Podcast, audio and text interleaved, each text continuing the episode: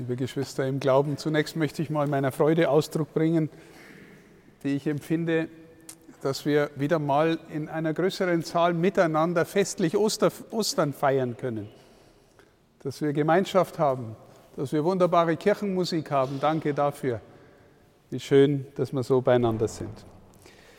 Weil wir schon den Ostersonntagabend haben, habe ich mir erlaubt, ein Evangelium zu nehmen, das eigentlich morgen dran gewesen wäre am Ostermontag, nämlich die wunderbare Geschichte von den Emmaus-Jüngern, weil sie so gut zu Ostern passt, aber auch weil sie so gut zu unserem emeritierten Papst Benedikt zu seinem 95. Geburtstag passen, hier an seinem Geburtsort. Ich habe nämlich in einem kleinen Büchlein, das ein Passauer Priester, auch ein großer Ratzinger Experte, Professor Manuel Schlögel herausgebracht hat, eine Predigt von 1989 gelesen vom damaligen Kardinal Ratzinger. Diese Predigt ging erstens um die Emmaus-Geschichte und zweitens war sie auch Anlass für einen Geburtstag, den er, mit dem er einen befreundeten Priester geehrt hat am Ostermontag. Und äh, ich möchte gerne ein paar Gedanken dieser Predigt Ihnen vortragen und noch einiges auch persönlich dazulegen. Es ist eine tiefe Meditation dieser, dieses Weges dieser beiden Jünger weg von Jerusalem in dieses Dorf namens Emaus, wie wir gehört haben. Und der Kardinal, der damalige Kardinal, meditiert in seiner Predigt über das Leben aus dem Glauben als einen Weg auf Ostern hin durch dunkle und helle Zeiten hindurch in jedem Leben. Und er sagte an diesem Jubilar zu seinem 60. Geburtstag, Zitat, deswegen können wir Christen dankbar sein, im voranschreitenden Leben immer noch dankbarer werden, weil es nie so ist, dass das Gute einfach nur hinter uns liegt, so dass unser Leben allmählich Vergangenheit wird, und daher unser Dank in Melancholie umschlägt, weil halt alles schon gewesen ist, sondern, so sagt der Kardinal, je weiter wir vorangehen im Leben, desto mehr Zukunft haben wir, weil unsere Zukunft Ostern heißt und unsere Zukunft Christus heißt.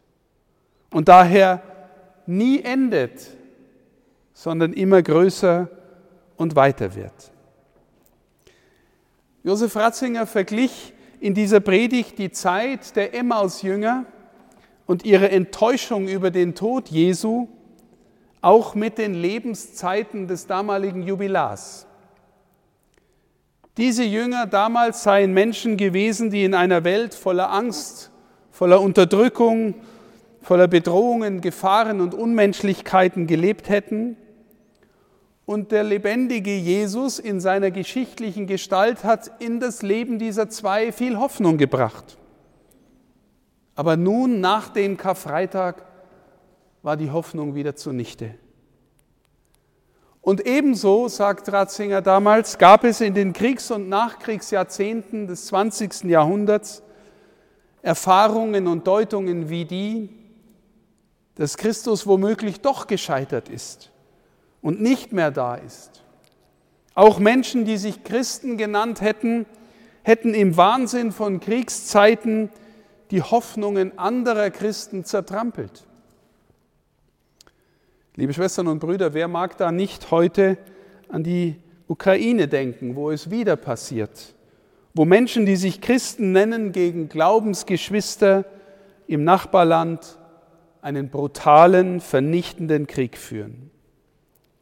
Fragen wir uns da nicht manchmal, werden sich die Zeiten, wird sich die Welt überhaupt je ändern? Hört es nicht irgendwann einmal auf? Mit alledem, was wir an Grausamen in dieser Welt auch hören müssen und immer wieder erleben? Oder mehr noch, hat sich die Welt seit Ostern vor 2000 Jahren überhaupt verändert? Oder geht es immer so weiter? Sie hat sich verändert, liebe Schwestern und Brüder. Es gibt diesen Lichtblick, es gibt den anderen Blick, den anderen Ausblick auf die Welt, genau durch das, was wir heute feiern, durch unser Osterfest. Für Menschen, die sich gläubig einlassen können auf die Auferstehung Jesu, auf seine Person, für diese Menschen ändert sich dann buchstäblich alles, ändert sich die Welt.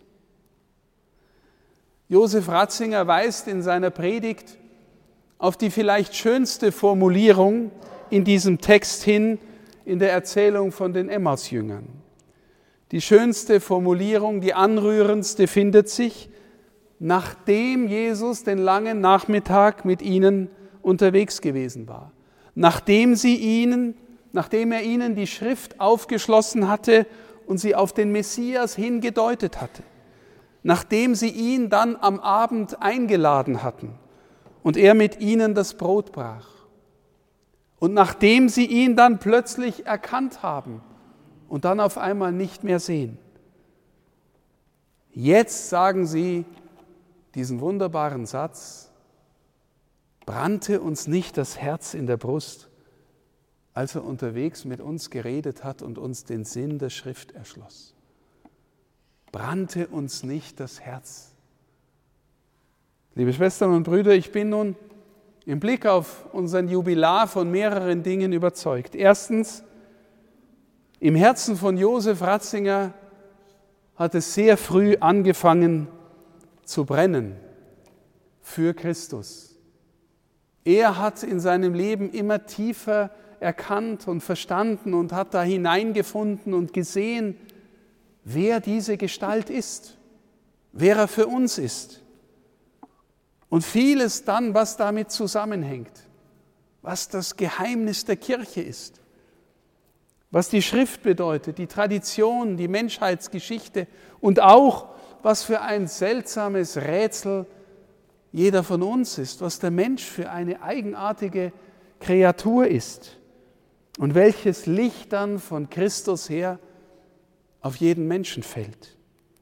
Der Mensch in seiner Schönheit und Größe, der Mensch mit seinen Sehnsüchtigen, Sehnsüchten und Antrieben, aber auch mit seinen Abgründen und mit alledem, was auch an Unguten in uns ist. Liebe Schwestern und Brüder, ich kann mir kaum einen besseren und tieferen Erklärer für all diese Dinge denken als unseren verehrten emeritierten Papst. In ihm brannte und brennt immer noch das Herz für Christus und dieses Licht scheint im Grunde durch alle seine Texte hindurch. Eine zweite Überzeugung, wenn das Licht von Ostern, wenn der Auferstandene einmal so in ein Menschenherz hineingewirkt hat, wie es die Jünger von Emmaus erlebt haben und wie ich meine, es auch Josef Ratzinger erlebt hat, dann ändert sich von diesem Moment an alles dann ändert sich der Blick des Menschen auf die Welt und dann ändert sich eben genau dadurch auch die Welt. Dann lösen sich Verbitterungen, Ängste, Formen von Stolz, was auch immer. Man sieht das eigene Leben, das Leben der anderen und die Geschichte und die Welt anders. Unsere Welt lebt also, so meine ich, in ihrer tiefsten Hoffnung letztlich von den Menschen, die dem Auferstandenen begegnet sind und die aus diesem Vertrauen mit immer neuer Hoffnung leben. In einem der ältesten Texte der Christenheit, dem sogenannten Brief an Diognet, lesen wir deshalb diesen schönen Satz, was die Seele im Leib eines Menschen ist. Das ist, das sind die Christen in der Welt. Warum? Na, wenn Sie dem Auferstandenen begegnet sind, dann halten Sie in gewisser Weise den Himmel offen. Und die dritte Überzeugung, liebe Schwestern und Brüder, Josef Ratzinger hat als junger Priester, als Theologieprofessor, als Erzbischof, als Glaubenspräfekt, als Papst und auch als Papst im Ruhestand zuerst und zuletzt dafür gelebt und gewirkt, dass Christus in den Herzen der Menschen zu brennen beginnt. Gestern ist er 95 geworden, wie bei seiner Geburt wieder an einem Kasamstag, damals getauft mit dem frisch geweihten Osterwasser, geweiht zum Dienst daran, dass in den Herzen von uns allen und von möglichst vielen Menschen auf der Welt Ostern wird, dass das österliche Licht in uns zu leuchten beginnt. Und wir, liebe Schwestern und Brüder, wir hier in unserem schönen Bistum Passau und Sie alle in diesem wunderbaren Geburtsort Marktl, wir haben miteinander das große Privileg, mit ihm in besonderer Nähe und Verbundenheit leben zu dürfen.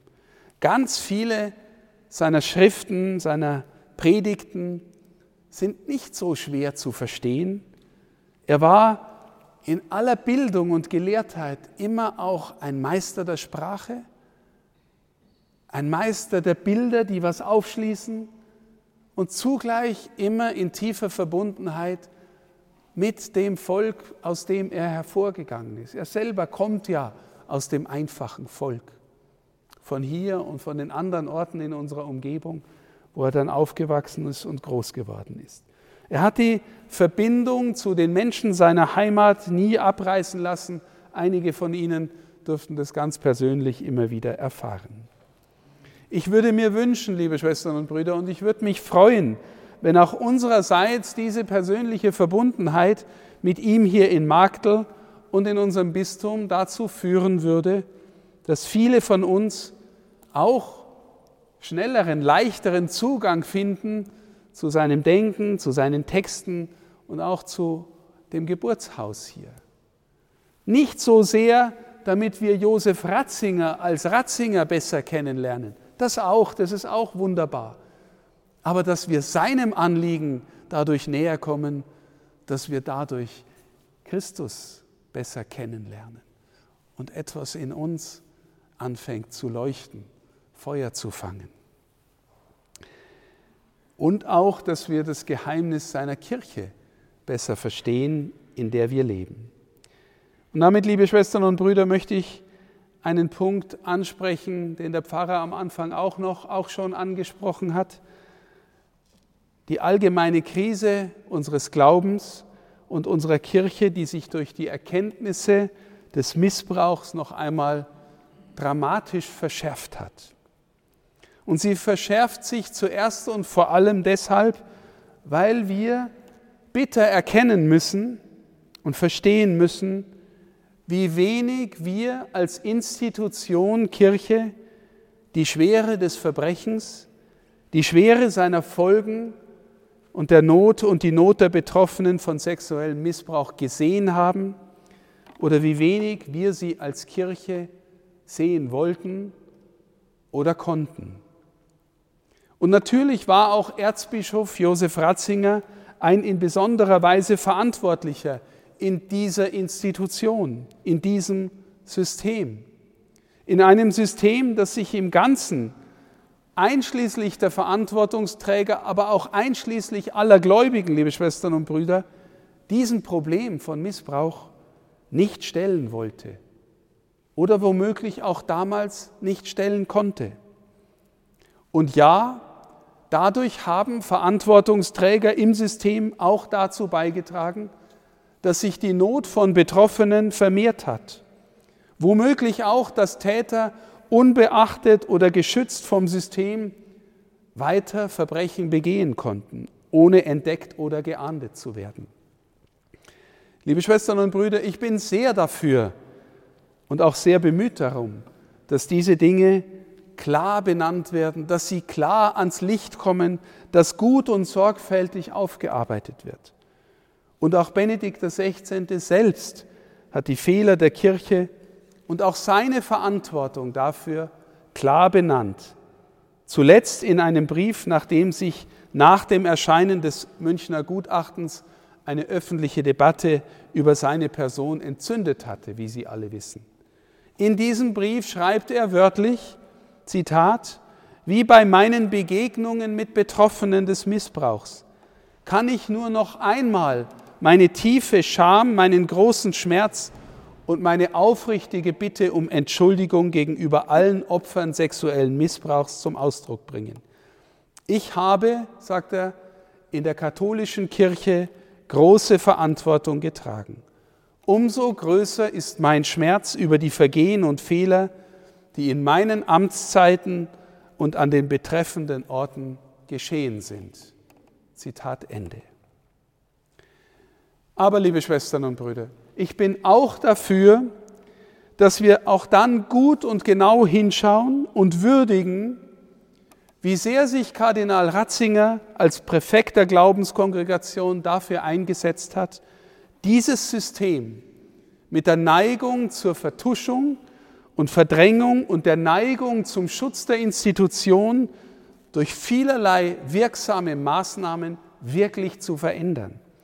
Und vor allem auch ganz konkret den Betroffenen, die Betroffenen in den Blick und ins Herz zu nehmen.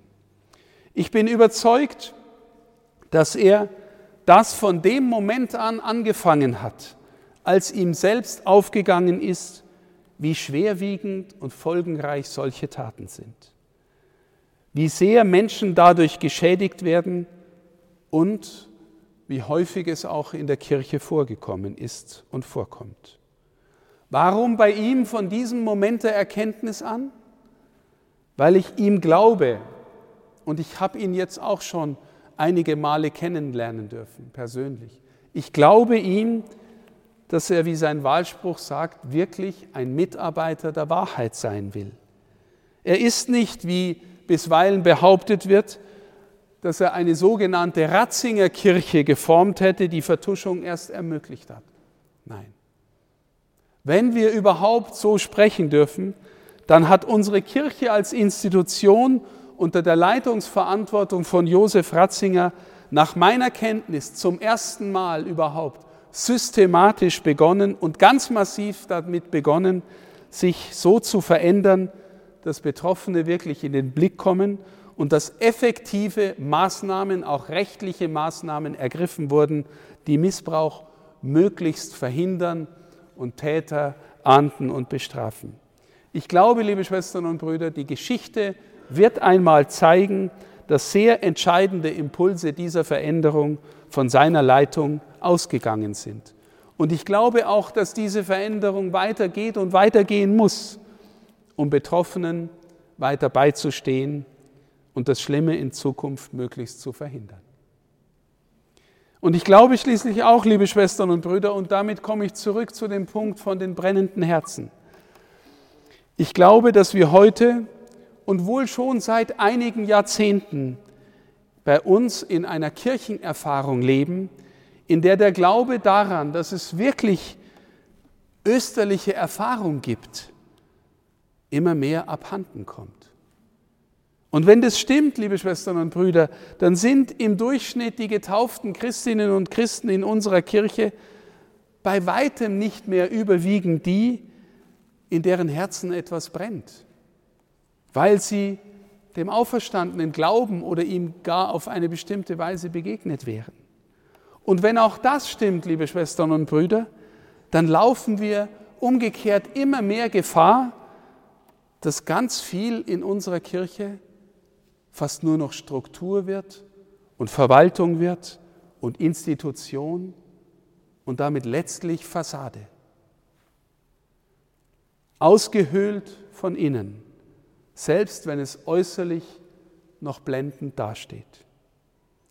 Und auch deshalb, liebe Schwestern und Brüder, ist die eigentliche Erneuerung der Kirche immer wieder die österliche Erneuerung unserer eigenen Herzen, womit wir wieder beim Lebensthema unseres Jubilars wären und seinem eigentlichen Herzensanliegen. Daher möchte ich ihm von hier aus heute sagen und zurufen, verehrter heiliger Vater, verehrter Papst Emeritus Benedikt, wir sind voll Dankbarkeit für Ihren Dienst, für Ihr großes Lebenswerk, für Ihre Verbundenheit mit der Heimat und für Ihr brennendes Herz für den Auferstandenen. Wir wünschen Ihnen allen Segen des Himmels zu Ihrem 95. Geburtstag Seien Sie sich unserer Verbundenheit und unseres Gebetes gewiss und bitte beten auch Sie für uns in Ihrer alten Heimat. Alles Gute für Sie in Rom.